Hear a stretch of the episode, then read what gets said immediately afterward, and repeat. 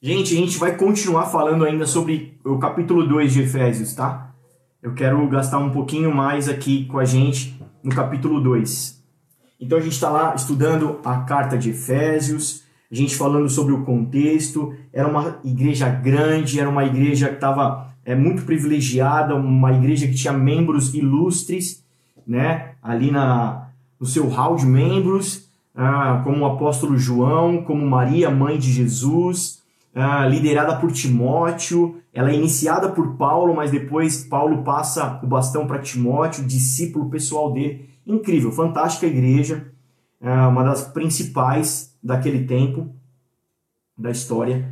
E o tema central é a convergência céu e terra, unidade da igreja. E a gente tem falado muito sobre isso, esses ambientes celestiais. É uma carta que Paulo vai explorar muito essa parte espiritual no sentido de amplificar a nossa mentalidade para uma mentalidade celestial, fazendo convergir céu e terra, comportamento humano com cultura do reino de Deus, unidade, unido, a igreja caminhando como corpo de Jesus e Jesus o cabeça desse corpo.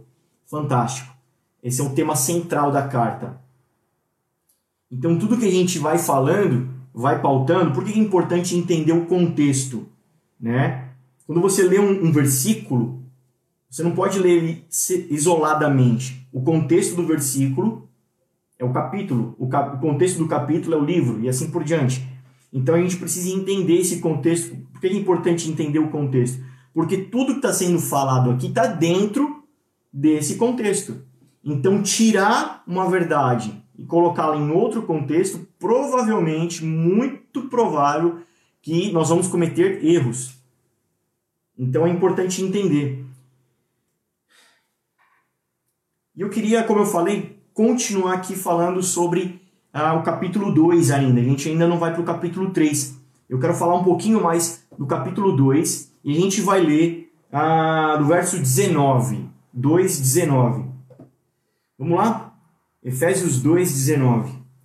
Portanto, vocês não são estrangeiros. Já não são estrangeiros nem forasteiros, mas concidadãos dos santos e membros da família de Deus, edificados sobre o fundamento dos apóstolos e dos profetas, tendo Jesus Cristo como pedra angular, no qual Todo o edifício é ajustado e cresce para tornar-se um santuário santo no Senhor. Nele vocês também estão sendo edificados juntos para se tornarem morada de Deus por seu Espírito. Uau! Só o 19. Portanto, vocês já não são estrangeiros nem forasteiros, mas concidadãos dos santos e membros da família de Deus esse membros da família de Deus, para a gente entender, eu quero tocar mais um pouco, falar mais um pouco sobre salvação. Talvez a gente aprofundar, a gente tirar o máximo de equívocos que possam existir nessa temática salvação. Então a gente vai falar sobre isso. É, quantos salvos em Cristo nós temos aqui? Levanta a mão. Posso ver um aleluia? Amém. Cara, anota isso. Salvação, como a gente já falou semana passada, é pela graça, não é por obras, mediante a fé. Salvação pela graça.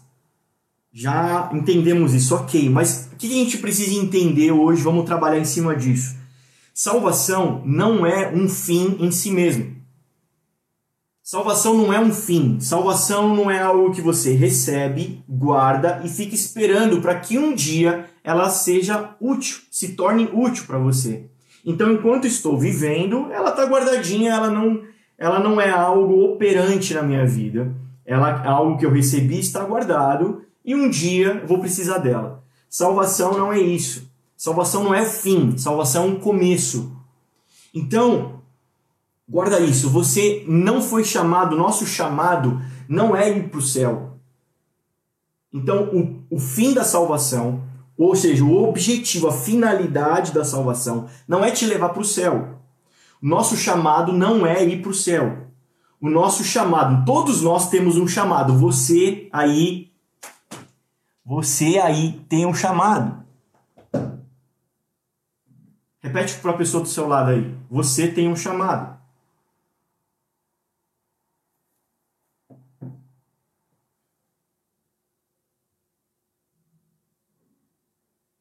Todos nós temos um chamado. E que chamado é esse? Você foi chamado para conhecê-lo e ser conhecido dele. Ponto. Acabou. Acabou. Ah, quantas loucuras a gente ouve, quantas, quantas crises as pessoas às vezes vivem dentro das igrejas. Ah, qual que é o meu chamado? Eu não sei qual é o meu chamado. Gente, é só ler a Bíblia. O seu chamado é conhecê-lo e ser conhecido dele. Só isso. Ah, o meu chamado é ser pregador. O meu, meu chamado é curar as pessoas. O meu chamado é fazer igreja. O meu chamado é ser cantor, é ser músico. O meu chamado, cara, um dia, a gente já aprendeu isso. Um dia, ah, naquele grande dia, pessoas vão dizer: Mas Jesus, o meu, meu PG era fantástico, meu grupo de monitoria era incrível, eu multipliquei, tinha tanta gente. Mas Jesus, eu curei tantas pessoas, eu preguei tanto para na internet, tinha 30 pessoas ao vivo em cada live. Era fantástico, você tinha que ver. Jesus vai dizer: Nunca te conheci, sai de perto de mim, porque eu nunca te conheci. E a gente já tratou isso, né? Aulas passadas, pregações passadas. O chamado, o termo grego ali, da original do texto, chamado é gnosis que é intimidade, experiência. Isso é chamado. Isso é e para isso nós somos chamados. Conhecer, conhecer. Fantástico, né? Então, primeira coisa, salvação não é o fim, é só um começo. Tá, começo para o quê? Salvação é uma jornada. Anota isso. Dois. Então, um, salvação não é o fim é começo. Dois, salvação é uma jornada, é um caminho. Então, por exemplo, é uma viagem de mudança para o Japão. Outro país, outra cultura. Salvação é um caminho, é uma jornada, é uma viagem. Que viagem? Como assim? Estou te dando essa figura de linguagem. É como se você estivesse de mudança, viajando de mudança para o Japão, por exemplo, do outro lado do mundo, outro país, outra cultura. Não é questão de ir lá fazer turismo, é de ser adotado por outra família e se tornar japonês. Ah, alguém vai se lembrar aí, não sei se os meus amigos vão se lembrar aí, alguns retiros, desses retiros de carnaval que nós fazemos, alguns anos atrás, ah, tava um pessoalzinho junto com a gente, junto com a nossa igreja, foi um pessoal da igreja Reino. E com eles tinha um menino, se não me engano, o nome dele era Mohamed, não lembro agora. Era um nome islâmico. Por quê? Era um menino brasileiro, mas que ainda quando ele era bem criancinha, ele foi adotado por uma família árabe que veio ao Brasil, adotou ele e foi para a Arábia, foi para um país que eu não vou ter certeza agora, mas um país islâmico, muçulmano. E lá ele se tornou, entrou para a família desde criança e a recebeu uma nova cultura. Embora nascido no Brasil, ele recebeu um novo idioma, uma nova religião, novo, novos costumes, roupas, disciplinas, uma nova cultura de um novo país. E passados-se muitos anos, já quando ele já era entrando na fase adulta, eles voltaram para o Brasil. E esse menino sozinho, ele se converteu ao cristianismo aqui. E foi parar lá no nosso, uh, no nosso retiro. Então a gente teve várias conversas aqui, eu creio que amigos uh, vão se lembrar, vão se lembrar desse menino. É, então se trata disso, não se trata de ir lá fazer turismo, se trata de ser adotado por uma família e se tornar cidadão daquele novo país. Então, salvação é isso, é entrar para o reino. Salvação não é algo que você vai guardar e ficar esperando para usar. Salvação é, um, é, um, é uma passagem de entrada para um reino. E nesse reino você vai receber cultura, você vai receber uma nova cultura e etc. Olha só, 1 Pedro, capítulo 2, verso 9. Vocês, porém, são geração eleita, sacerdócio real, nação santa, povo exclusivo de Deus, para anunciar as grandezas daquele que os chamou das trevas para a sua maravilhosa luz. Antes você nem sequer era um povo, mas agora são povo de Deus. Não haviam recebido misericórdia, mas agora receberam. Então, é ser chamado das, do reino das trevas para o reino da maravilhosa luz. Então, salvação é isso: é entrar para dentro de um reino.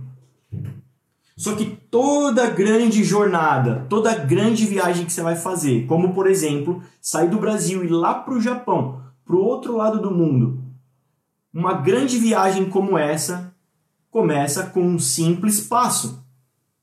Como por exemplo, você sair da sua casa, você se dirigir até o carro, seu carro, o carro do Uber, o meio de transporte que vai te levar até o aeroporto. Do aeroporto você desce desse meio de transporte e anda até o guichê. Lá no guichê você vai ser encaminhado e você vai andar até o avião. O avião vai começar uma jornada, uma viagem que vai te levar até o Japão. Tudo começa com um simples passo. Então entenda isso, a salvação é como se fosse um passaporte. Você não tinha dinheiro, você não merecia esse passaporte, essa viagem. Você não tinha como pagar por ela. Mas alguém chegou e te deu. Toma, é de graça, eu estou te dando. Você não pagou, você não merece, você não é uma boa pessoa. Mas eu estou te dando essa, esse passaporte, a sua viagem para esse novo país. Você recebe aquilo, você fica feliz com aquilo. Mas, querido, se você não der um passo, se você não for em direção a isso, você vai continuar no mesmo lugar. Então, muitas pessoas recebem a salvação, recebem a Cristo e elas ficam paradas no mesmo lugar. E elas nunca vão chegar onde elas precisam chegar. Então salvação não é um fim. Mas eu estou feliz porque eu recebi a salvação e um dia eu vou para o céu. Mas você não foi chamado para ir para o céu. Você foi chamado para ir em direção a Ele. Existe um caminho, uma jornada para você ir, um destino, um objetivo, que é Ele. Então, o passaporte é a salvação. E o avião? O avião é o Espírito Santo. Olha que louco. Isaías 55, verso 8 e 9. Pois os meus pensamentos não são os pensamentos de vocês, nem os seus caminhos são os meus caminhos, declara o Senhor. Assim como os céus são mais altos do que a terra, também os meus caminhos são mais altos do que os seus caminhos, e os meus, os meus pensamentos mais altos do que os seus pensamentos. Então, os caminhos de Deus, os pensamentos de Deus são altos, são mais altos. A gente tem falado muito sobre isso. Subir o monte, ir para o lugar alto, lugar celestial. Então, os pensamentos e os caminhos de Deus são altos. Olha só agora, então, a outra boa notícia. 1 Coríntios, capítulo 2.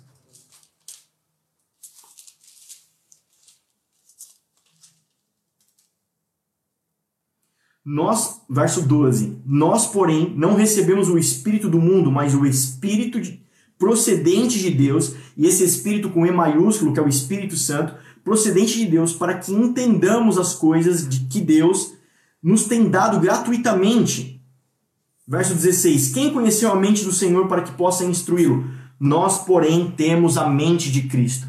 A mente de Cristo, o pensamento de Cristo, de Deus, é mais alto e nós temos o Espírito Santo que nos faz chegar nesses lugares altos. Por isso temos a mente de Cristo, por isso temos a mente de Deus. Olha que louco. E é o Espírito Santo então que nos leva a esses lugares altos. A gente falou é, cultos passados, é, aulas passadas, cara, sobre subir a um monte, subir a um lugar alto. Homens de Deus são homens que frequentam lugares altos. Então não se trata de um lugar físico, mas se trata de um lugar espiritual. Somente o Espírito Santo pode te levar a esse lugar. Por isso, então, salvação, passaporte, o avião, o Espírito Santo. Você recebeu algo que você não poderia pagar. É o passaporte. Salvação. E aí você entra no Espírito Santo. O Espírito Santo começa a fazer habitação, você e ele. E ele vai então te levar para um lugar alto no Senhor. Alto. E vai demorar um tempo, vai levar um tempo. Nesse tempo, nessa jornada, é o processo. Toda essa viagem é um processo, mas tem um lugar de destino, tem um lugar de chegada. Como voltando para o nosso exemplo, você sai daqui e vai para o Japão. Você tem um lugar para ir, você tem um destino. No seu passaporte tem lá de Guarulhos, São Paulo, para Tóquio, Japão. Tem um destino. Voltando para o ambiente espiritual, você entra no Espírito Santo, começa uma grande jornada, vai levar um tempo, mas tem um destino e você vai chegar no lugar certo, que é o Senhor. Que é o reino dos céus, que é o reino. Então, jornada é processo. E processo é santificação. A gente falou aulas passadas sobre isso.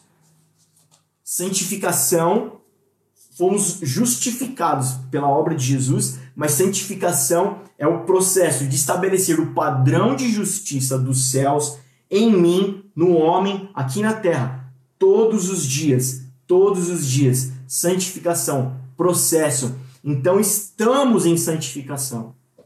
Algumas pessoas vão dizer, cara, eu não consigo ah, a santidade é muito difícil. Ontem eu estava bem, mas hoje eu já caí. Cara, mês passado eu tava voando, mas essa temporada eu tô muito fraco, cara. Pô, no começo do ano eu tava super bem, mas veio a pandemia, cara, parou tudo. Pô, deu uma desanimada, eu não consigo. Acho que a santi... Cara, santificação é todo dia. Todo dia. Todo dia. Hoje você tá bem? Amanhã continua. Vence todo dia. Amém, gente? Então é uma jornada. E ainda falando de salvação, ponto 3. Só para a gente não perder o fio da meada, a gente está no 2,19 de Efésios. Portanto, nos tornamos família de Deus, salvos. Entramos para a família. Então a gente está falando que salvação não é um fim, mas é um começo, é uma jornada. E salvação, agora talvez eu seja polêmico, mas não tem problema.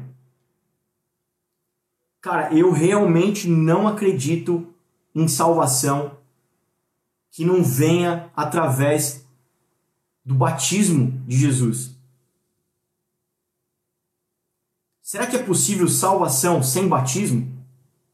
sem batismo no Espírito, sem batismo de Cristo? Eu não acredito. A gente vai entender. Mateus capítulo 3.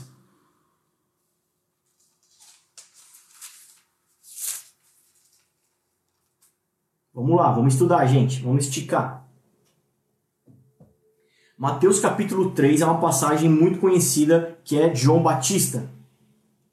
E no verso 11 ele vai dizer assim: eu os batizo com água para arrependimento, mas depois de mim vem alguém mais poderoso do que eu, tanto que não sou digno nem de lavar as suas sandálias. Ele os batizará com o Espírito Santo e com fogo.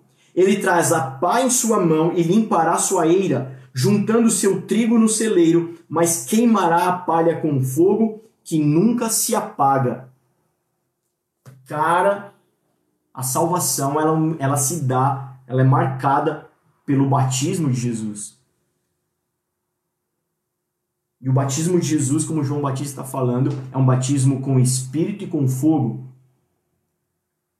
Talvez aí os pentecostais de plantão, eles confundem muito talvez o fogo com falar em línguas, com o manifestar dos dons espirituais lá de Coríntios 12, como algumas manifestações lá do, do dia de Pentecostes.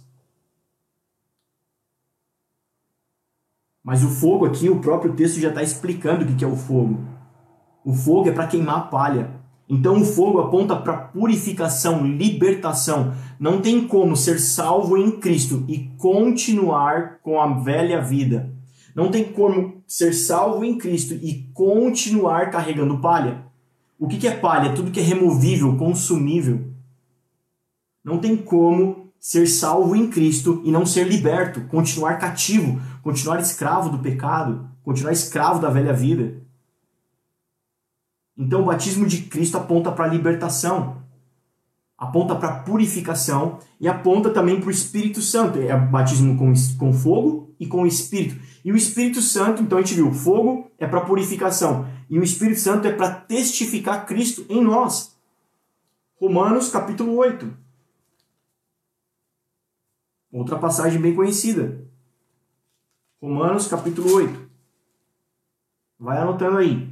Verso 15. Pois vocês não receberam um espírito que os escravize para novamente temerem, mas receberam um espírito que os adota como filhos, por meio do qual clamamos: Abba, Pai. o próprio Espírito testemunha, testifica em nosso espírito que somos filhos de Deus. Se somos filhos, então somos herdeiros, herdeiros de Deus e co-herdeiros com Cristo, se de fato participamos dos seus sofrimentos, para que também participemos da sua glória. Então, quem diz que você é filho de Deus, que você é salvo, não é o pastor. Não é a denominação, a igreja. Ah, cara, se você fazer parte dessa igreja aqui, você tá salvo. Se você fizer parte da outra igreja lá, você tá ferrado, você vai pro inferno, viu? Porque é só nós aqui que nós temos salvação. Lá não tem salvação. Lá eles têm outro espírito, só nós temos um Espírito Santo aqui. Cara, não é a denominação, não é o pastor que diz se você é salvo, se você é filho. No céu só entra filho, não entra escravo. E quem vai dizer isso é o próprio Espírito que vai testificar se somos ou não filhos de Deus. E olha que notícia incrível, porque se somos filhos de Deus, somos herdeiros. Tudo que está disponível para Jesus está disponível para mim. Anota aí. Tudo que estava disponível para Jesus está disponível para mim. Anota isso. Um outro dia a gente fala mais dessa frase. Mas o Espírito Santo, então, o batismo de Jesus vai testificar que somos filhos. E é importante a gente colocar esse, esse. Olha só que interessante. Só reciclando aqui, fazendo uma reciclagem, relembrando essa expressão de que ele nos adota como filhos. Olha, olha que interessante. E a gente vai aplicar no exemplo que eu dei lá sobre ir para o Japão, outra cultura. Porque talvez alguém pense assim, cara, eu vou ter que me. Imagina eu tendo que me mudar para o Japão. E aí eu vou ter que me obrigar, vou ter que me esforçar. Pô, imagina aprender japonês. Cara, isso aqui é um idioma mais difícil que japonês. Imagina eu comer com os palitinhos, com os hashi. Cara, imagina eu comer peixe, não vai ter não vai ter bife, não vai ter não vai ter feijoada. Cara, imagina dirigir do lado direito do carro, do volante do outro lado do carro. Mano, eu vou ter que me acostumar. Imagina quanto esforço isso vai demandar de mim. Mas olha só que interessante. Essa, essa expressão adota, nos adota como filhos dentro do tá dentro do nós lemos Romanos capítulo 8. Então, o verso 15 está dentro do capítulo 8, que está dentro do livro de Romanos. Então era uma carta para os romanos. E esse exemplo, essa figura de linguagem que o apóstolo está usando para os romanos faz sentido. Porque existia dentro da cultura romana um evento. Quando nasce um filho, leva-se, se não me engano, é, é, é seis dias a sete dias para que o pai o reconheça, o pai biológico, reconheça aquele filho como seu filho. Então, olha só. Lá para o sétimo dia, se eu não estou enganado, acho que chama-se dias lústricos, a mãe colocaria aquele filho no chão e o pai iria decidir se iria o reconhecer como seu filho legítimo. Por quê? Porque dentro da cultura, por exemplo, o pai poderia a ter preferência para que o filho primogênito, o primeiro filho, fosse homem. Se nascesse mulher, embora sendo biológico, ele poderia rejeitar até que nascesse um filho homem, primeiro. Por exemplo, um filho que nascesse com algum defeito, alguma doença, que iria morrer logo depois de um tempo, ele poderia rejeitar o filho. Mas quando o pai ia lá, a mãe colocava no chão e o pai o reconhecia, então ele tomava do chão, tomava para os seus braços, então ele o adotava. Essa expressão adotar é reconhecer como seu filho legítimo. Então o Espírito testifica que fomos reconhecidos como filhos legítimos do Senhor.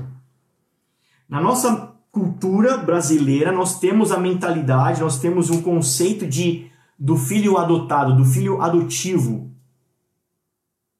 Isso fala com a gente.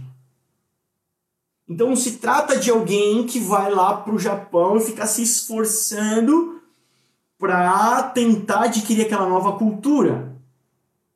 Alguém que entrou para o reino de Deus e fica ali tentando, se esforçando para adquirir a cultura do reino de Deus. Mas se trata de um novo nascimento, de um nascer de novo. É como se eu nunca tivesse nascido no Brasil e eu nasci no Japão agora. É uma nova vida. Não é uma vida velha que começou de novo. É como se essa outra vida nunca tivesse existido e eu passo a ter um novo nascimento lá no Japão, direto lá, de uma família japonesa. É ser reconhecido como filho legítimo do Senhor. Então, olha só, entendendo esse conceito, não há motivo para ainda carregar a mentalidade de orfandade, porque somos herdeiros. Cara, olha que incrível. Volta lá para os evangelhos de João, capítulo 3. Volta lá, João capítulo 3.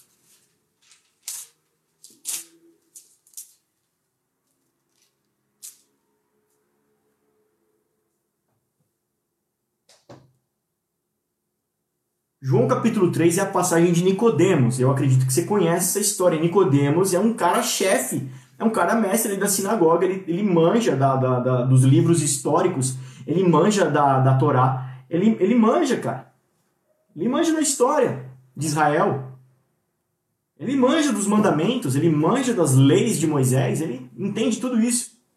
Mas olha só, ele não entende o que é necessário para entrar no reino de Deus.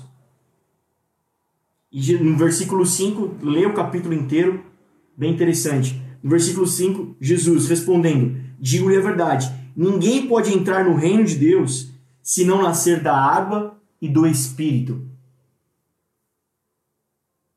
Uau!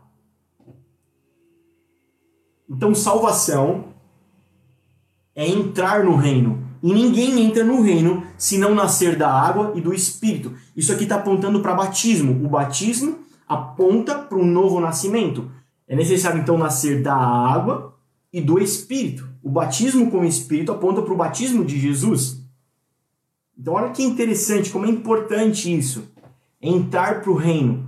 Cara, olha só quanto. Sente realmente. Talvez o nosso problema é crer. Talvez o nosso problema seja só crer. Crer na palavra. Crer na palavra, dar crédito à palavra. Talvez esse seja o nosso problema. Salvação pela graça, amém. Não há nada que eu possa fazer para me salvar. É graça, é um favor imerecido. Não merecia, mas é mediante a fé. E eu preciso crer, fé, é preciso crer na palavra de Deus. E se a palavra de Deus está me falando que eu me tornei filho, herdeiro, cara, por que é que eu ando rastejando como um órfão? Como uma mentalidade de órfão? Cara, na escola a gente usa essa figura de linguagem, esse exemplo. Me permita aqui, eu acho que está sendo hoje uma grande reciclagem pra gente. Ah, ah, imagina o seguinte, uma criança que ela, ela vive no orfanato, e lá no orfanato ela, ela, ela, ela tem um uniformezinho do orfanato, surrado. Ela divide a cama com mais três crianças. Ela, na hora de comer, ela come com aqueles pratozinhos de plástico, com um talherzinho de plástico, canequinha de plástico. A comida é fracionada para todo mundo. Uma comida simples. Mas um belo dia, um homem muito rico, um senhor muito rico, muito bondoso, muito generoso, vai lá e adota aquela criança como seu filho e leva para casa dele. Aquela criança chega, entra naquele carrão, um carro importado, ela nunca andou num carro desse. Ela chega numa casa que ela nunca entrou antes, com piscina, e aquele homem começa a apresentar sua nova vida. Ó, agora você tem um quarto só para você, uma cama só para você, várias roupas, roupas novas só para você. Agora você é meu filho. Ó, amanhã, hoje você vai dormir cedo, porque amanhã você vai acordar cedo e você vai para uma escola, uma escola particular, junto com seus outros irmãos. E depois da escola você vai fazer inglês. E depois do inglês você vai para natação. Depois você volta para casa para nós jantarmos todos juntos na mesa, como uma grande família. Aquela criança começa a viver essa nova vida, mas em um determinado momento ela entra em crise. Ela diz: Eu não posso mais viver assim. Pai, mãe, eu preciso conversar com vocês, eu não consigo mais viver assim. Porque isso tudo não é meu. Eu sei que vocês me amam, eu sei que vocês me deram isso, mas eu não sou parte da família. E aquela pessoa entra em crise, uma crise de orfandade, embora vivendo num lugar maravilhoso. Então talvez nós podemos estar dentro da igreja, num lugar de amor, num lugar onde somos abençoados, num lugar onde somos cercados de cuidados e ainda assim carregar uma mentalidade de orfandade. Sendo órfãos. Quando nós vamos até Deus para orar, de repente, nós começamos a falar como um órfão. Poxa, será que tem alguma coisa para mim? Será que o Senhor pode fazer alguma coisa por mim? Será que, cara, a gente nem, nem ora, nem crê nem busca pelos milagres, pelas respostas, porque talvez eu nem mereça isso, talvez isso aí é para é pro pastor, cara. Isso aí é isso aí é David, cara. Isso daí é pra tia Ed, né? São pessoas, mulheres de Deus, homens de Deus, pessoas maravilhosas. Isso não é para mim. Eu sou, eu sou, eu sou ainda falho, eu sou ainda pecador. Eu sou muito zoado, eu sou muito ruim. Então, sem perceber, quando a gente menos percebe, a gente está reagindo como um órfão. A gente está correndo e lutando, se desesperando, se preocupando com essa vida, com as coisas, como se não tivéssemos um pai. Um pai celeste que cuida da gente. Pô, a palavra de Deus vai dizer assim: se vocês que são pais zoados, se um filho de vocês pedir pão, você não vai dar pedra no lugar? Se um filho de vocês pedir Big Mac, vocês não vão dar uma cobra no lugar? Imagine o vosso Pai Celestial, o quanto Ele não nos dará. Cara, vamos lá, igreja. Vamos lá. Mas agora vamos, vamos, vamos, vamos mais. Não, não pensa só no material, não. Pensa no espiritual. Cara, pensa no espírito. Vamos lá. Cara, o dia que eu for cheio do espírito. Cara, quando eu tiver os dons, será que Deus quer me dar um dom? Será que Deus quer me dar sabedoria? Tiago capítulo 1 diz para a gente pedir sabedoria. Salomão vai dizer assim: a coisa mais sábia a se buscar na vida é sabedoria. Cara, será que Deus quer me dar sabedoria? Não é inteligência, é sabedoria. Poxa, quem dera também, o, o, o pastor Carana, o, o Regis é um privilegiado porque ele tem sabedoria, eu não tenho. Cara, está disponível para você. Estava disponível sabedoria para Jesus? Está disponível para você. Estava disponível milagres para Jesus? Está disponível para você. Estava disponível o poder de curar enfermos para Jesus? Está disponível para você. Então por que, que você continua vivendo na casa da doença?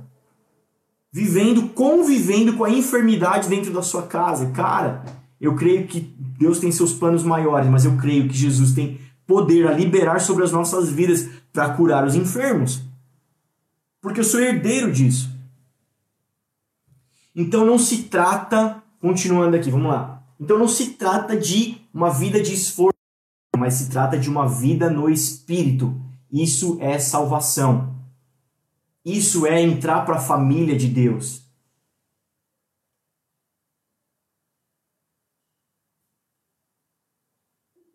Amém?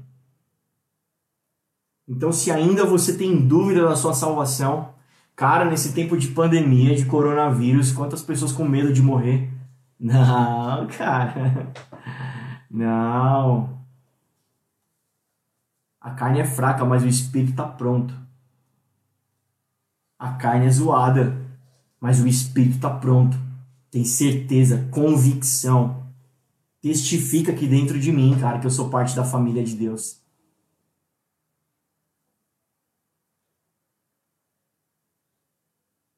Então, posto isso, verso 19 de Efésios, capítulo 2, já não somos mais estrangeiros, não somos desconhecidos. Por quê? Volta os versículos do capítulo 2, porque fomos salvos, porque é a graça e etc, etc, etc, blá blá blá blá. Então já não somos mais desconhecidos. Agora nós somos conhecidos dele. Então, se somos conhecidos, somos da família. Então eu fiz toda essa introdução, todo esse preâmbulo aqui para dizer quem são os conhecidos, quem são a família de Deus, quem são os salvos, os eleitos. E aí continuando, ele vai dizer assim: edificado sobre o fundamento dos apóstolos e dos profetas, tendo Jesus Cristo como pedra angular, E aqui eu faço uma pausa, vamos refletir sobre isso. Por que é importante o fundamento dos profetas? Está dizendo aqui que os profetas e os apóstolos são uma base para nós, são um fundamento para a gente, é um sustento para nós. Vamos entender isso. Por que, que é importante? Por que, que é importante olhar para os profetas? Por que, que é importante olhar para os apóstolos? Que profetas, pastor? A irmã, Zez, a irmã a irmã Maria, lá do círculo de oração. Ah, o, aquele profeta da TV lá que, que, que se você comprar um feijão dele.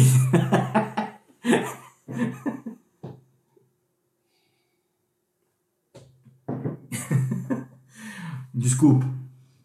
Não, não é esse profeta. Não são esses profetas aí.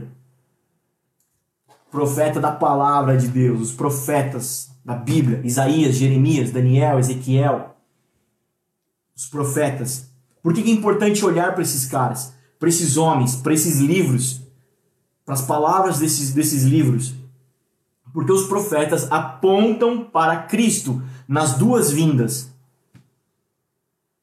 A palavra aponta para Cristo. Eles estavam dizendo, a profecia deles estava anunciando o Cristo, o Messias que viria, não só na primeira vinda, mas na segunda vinda. A primeira vinda ele já veio, já morreu, ressuscitou, ascendeu aos céus, mas continua, e por isso que é importante continuar observando e olhando para os profetas, porque eles estão dando fundamento para a nossa vida cristã, para a nossa caminhada cristã, porque existe a segunda vinda. Então a gente tem falado sobre isso, eu quero mais uma vez tocar no assunto, sobre a questão de, nessa geração, nesse tempo, nesses dias, nessa reta final que nós estamos entrando na história, cara, nós subimos, imos para um próximo nível dentro do assunto profético. Subir o nível do dom de profecia. Dom de profecia é aquilo quando nós oramos para as pessoas, quando alguém ora por você e usado por Deus pelo dom do Espírito libera palavras de profecia sobre sua vida, sobre a vida de alguém, mas subirmos desse nível de dom de profecia que estamos bem familiarizados, todo mundo já sabe, já conheceu, já viu, mas irmos para um próximo nível que é o encargo profético, o ministério profético. E Efésios capítulo 4 vai tratar disso, vai falar disso, a gente vai chegar lá. É necessário a gente subir. Ali está o fundamento para a gente. É necessário profe entender, observar a profecia do livro das profecias, que aponta para o reino dos céus. Enquanto o dom de profecia faz nós olharmos aqui para a nossa vida, para os nossos próximos dias, nossos próximos anos, aqui. O livro da profecia, a profecia do livro, está apontando para os céus e não para cá. Por isso é importante. Por que, que é importante olhar para os apóstolos? Por que, que é importante observar os apóstolos? Por que, que os apóstolos é um fundamento para a gente? Porque os apóstolos vão ensinar que a igreja carrega uma mensagem. Então você não é espectador na igreja, você é protagonista. Então você não é só um, um, um, um um membro da organização igreja, do CNPJ. Você é a igreja. Você, você comigo, com ele, com ele, com ele, com ele, com todo mundo, nós somos a igreja. E a igreja de Jesus carrega uma mensagem. Então o apostólico é esse senso de missão, esse senso de envio que a igreja carrega. O cristão, o filho de Deus que tem esse fundamento, isso pauta o seu caminhar, a sua vida, suas finanças, suas decisões, suas escolhas, sua família, como você lida com as prioridades. Porque você carrega uma mensagem, você carrega o senso de missão, de envio. Não é só para mim essa mensagem. Então a mensagem chegou para mim, fui alcançado pela mensagem do evangelho, então essa mensagem não é mais sobre mim, é sobre alguém. Então agora a minha carreira a minha caminhada não se trata mais de mim, se trata de alguém. Por isso é importante. Quando a igreja perde o fundamento profético e apostólico, ela para de olhar para os céus. Ela para de esperar pelo Cristo, de olhar para o Cristo. e ela para de anunciar a mensagem. Nós continuamos pregando, nós continuamos cantando, fazendo culto. Mas não carregamos a mensagem. Mas não estamos indo, estamos parados. E esses dois fundamentos, nesses dois fundamentos existe uma pedra, a pedra angular, a pedra fundamental chamada Cristo. Cara, que louco, né? Tem uma passagem dos evangelhos que vai dizer assim: a casa construída sobre a rocha e a casa construída sobre a areia. Você se lembra disso? Busca lá, tenta achar nos evangelhos. A casa construída sobre a rocha é aquela que resistiu chuva, vento, tempestade, terremoto. A casa construída sobre areia é aquela que não resistiu vento, chuva. Então não se trata se vai vir vento, se vai vir chuva, se vai vir terremoto com certeza virá. Se trata do fundamento, da pedra fundamental que é Cristo, que nós estamos instalados em cima dela. Então se trata de ter ou não ter Cristo. Isso é o que se trata. E mais uma vez eu volto aqui só para é melhor ser é melhor pecar pelo excesso do que pela omissão, é isso que diz? Então, é, mais uma vez eu chamo a atenção. Ter a Cristo não é o ter a informação, não é o ter a história de um homem muito bom que morreu na cruz pelos meus pecados para me salvar. Ter a Cristo é ter a mensagem do Cristo dentro de mim, carregando junto comigo. Então eu não carrego a mensagem de Jesus quando eu estou com a Bíblia na mão comigo lá na igreja. Eu carrego a mensagem de Jesus por onde quer que eu vou. No trabalho, no carro, no círculo de amizade e assim por diante. Casa sobre a rocha. Vocês estão entendendo, gente? Tá legal aí? Dá uns glória aí para eu ver aqui. E aí para terminar, ele vai dizer o porquê de tudo isso. Porque estamos sendo edificados um edifício que cresce para tornar-se um santuário santo no Senhor. Neles vocês também estão sendo edificados juntos para se tornarem morada de Deus. Querida, anota isso daí. Alguma coisa está crescendo. Anota. Alguma coisa está crescendo.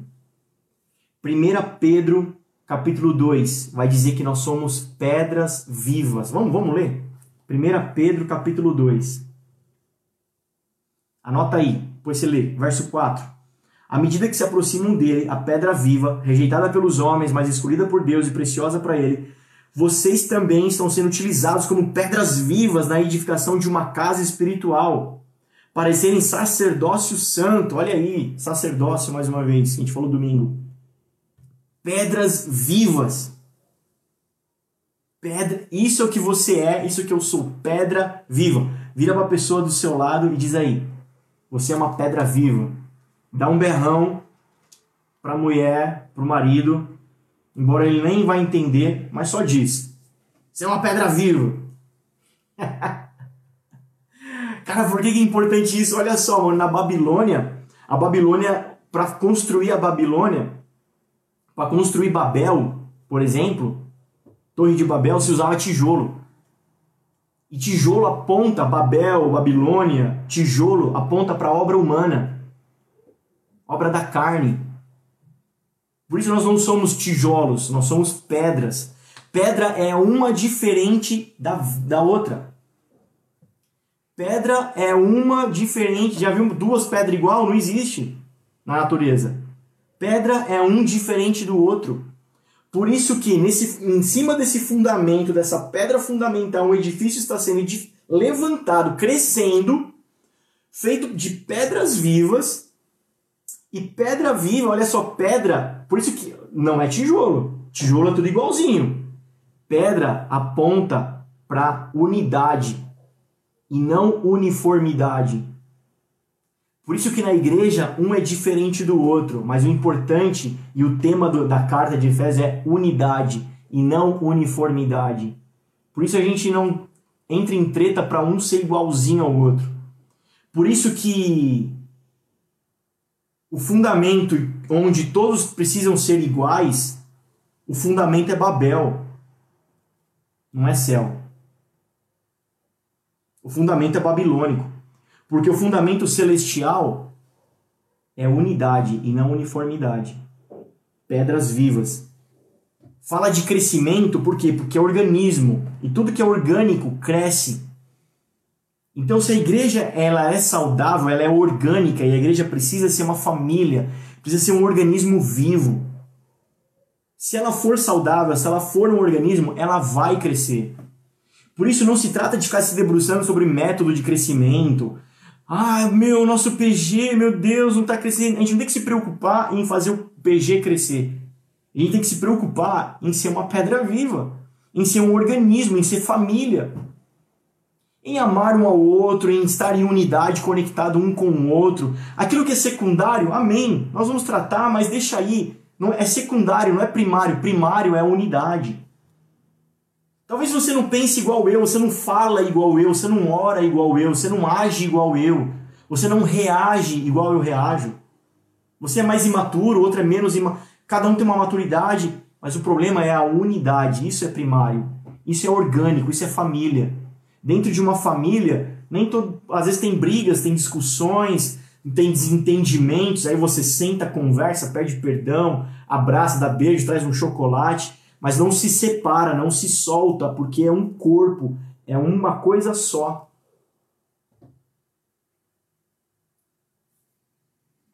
Já parou para pensar por que é pedra viva? Olha só que coisa louca, pedra viva. Uma pedra na, na natureza, ela não cresce. Ela não é um organismo. Mas é pedra viva. Embora seja uma pedra, é uma pedra que cresce. Então, queridos, nós estamos crescendo. Você está crescendo, você precisa crescer. Por, por, por questão de saúde, a igreja precisa crescer. Não em questão de quantidade, mas em qualidade, em maturidade, crescer em conhecimento, crescer em profundidade, crescer em raiz, crescer em família. Então anota aí, princípio. Olha um princípio sobre crescimento. Tudo que você alimenta cresce. Se você tem um filho e você alimentar bem esse filho, ele vai crescer. Se você não alimentar, ele vai morrer e não vai crescer. Se você tem uma plantinha e você alimenta ela, ela cresce. Tudo que você alimenta cresce. Então, se você tem alimentado os seus medos do vírus, do corona, da pandemia, da economia, do Brasil, do Moro, do Bolsonaro, Cara, se você tem alimentado o medo, está crescendo o medo dentro de você. Se você tem alimentado a solidão, ah, ninguém me ama, ninguém me quer, eu não tenho amigos, eu não tenho família, eu sou um solitário, você continua alimentando essas mentiras diabólicas, isso vai crescendo dentro de você. Mas à medida que você alimenta a palavra de Deus, que você alimenta teu espírito, que você alimenta com alimento sólido, pão, Cara, mano, isso vai crescendo dentro de você. Princípio. Agradece que cresce. Pô, essa é uma frase boa. Anota aí. Coloca no teu, face, no teu Instagram lá. Tira uma foto da, da live aqui. Coloca essa frase bonita. Agradece que cresce. É um princípio espiritual. Jesus pega o pão, agradece e multiplica para uma multidão inteira. Jesus no túmulo de Lázaro. Pai, te dou graças porque sempre me ouve. Cara, saiu um morto de lá, vivo. Só que versículos para frente, a casa de Lázaro estava lotada de pessoas para ouvir Jesus. E versículos para frente, é uma multidão de seguidores e de discípulos. Agradece que cresce. Então aqui tem princípio pra gente muito. Cara, família de Deus no edifício espiritual, pedras vivas, recebendo Ele mesmo. O que, a gente vai aplicar essa semana? O que a gente vai praticar essa semana? Anota aí. Primeiro, remover toda a mentalidade de orfandade dentro de você. Cara, no tempo que você tiver devocional, no tempo que você tiver com Deus, no tempo que você tiver junto com o Senhor, que você for orar, começa a sondar, fazer uma auto verificação. cara, resquícios de orfandade que você tem carregado. Agido como órfão, como se não fosse filho. Cara, se você é filho, você parece com essa família, você tem o DNA dessa família. Se você é filho, você age como seu pai age. Jesus vai dizer assim, cara, o filho de si mesmo não pode fazer nada. O filho só faz o que vê o pai fazendo. Então, se você tem agido como um lobo solitário, tem andado por si só, cara, talvez seja uma mentalidade de orfandade sobre você. Precisa ser removido. Então, ore sobre isso, trabalhe em cima disso. Ponto 2. Faça uma autoanálise e faça uma lista de mudanças que você identifica em você de um ano para cá. O que você cresceu? Como eu disse, estamos crescendo. Se somos famílias de Deus, se somos esse organismo, estamos crescendo. Então, de um ano para cá, o quanto você vê, enxerga na sua vida que cresceu, que mudou? Talvez você vai notar, poxa, eu estou entendendo mais da palavra de Deus agora. Poxa, eu estou conseguindo orar mais, minhas orações estão mais espontâneas, minhas orações estão mais, é, mais orgânicas, assim, sabe? Estão mais íntimas, eu estou falando melhor com o Senhor. Eu tenho aprendido a ouvir. Cara, eu, é, é, de um ano para cá eu aprendi a ouvir a voz de Deus e ser guiado por ela. Quantas coisas? Talvez outro vai dizer assim: nossa, de um ano para cá, uh, um ano atrás eu carregava uma mágoa no meu coração, não conseguia perdoar, e agora eu já consegui perdoar. Nesse ano que se passou, eu consegui liberar perdão, eu caminho leve agora. Então faça uma lista de mudanças. É importante você enxergar, identificar em você os seus próprios testemunhos. Cara, quantas vezes a gente perde tempo, a gente quer que todo mundo mude. Ah, esse pastor fala demais, mano. Olha aí a live, já tá é 9 horas da noite, ele não para de falar. Jesus, me dá um. Muda esse pastor para ele falar menos. Jesus, meu marido, é um cabeça de bagre, é um cabeça dura. Minha mulher, Jesus, ela, ela tem uma língua do, do, do, do... Então, é Jesus, meu filho. Jesus, muda meu. Cara, a gente quer que Jesus muda todo mundo. Mas que tal você observar em você mesmo? trabalhar em você mesmo algumas mudanças. E ponto 3 para a gente praticar: gratidão. Agradece que cresce. Seja grato. Pratique a gratidão. Pratique a gratidão. Talvez alguém vai dizer assim: "Ah, mano, você você é um reclamão. Tudo você reclama. Se a comida tá salgada, você reclama. Se o, o carro da frente anda 40 por hora, você reclama, você é um reclamão. E alguém vai dizer assim: você não pode murmurar. Isso é murmuração. Queridos, gratidão e murmuração é algo mais profundo que isso. Então, gratidão tem a ver com honra. Ser grato tem a ver com honra. Não é só agradecer. Oh, obrigado, obrigado, obrigado. Obrigado por tudo ter uma vida de gratidão é mais profundo que isso. Então pratique a gratidão, agradece que cresce. É um princípio espiritual. Dá graças ao Senhor pelo pouco que você tem. Ser fiel no pouco. Começa a perceber o que você ainda não tem sido fiel. Começa a perceber aquilo que você ainda não tem reconhecido na sua vida, que você tem desprezado na sua vida. Pequenas coisas você tem desprezado, mas talvez você não tenha percebido que essas pequenas coisas é o suficiente, cara, para fazer revoluções. Um menino com cinco pães e dois peixinhos. Uma mulher com uma vasilha e um pouco de óleo. Uma mulher com um vaso e perfume. Poucas coisas. Gratidão. Amém, igreja?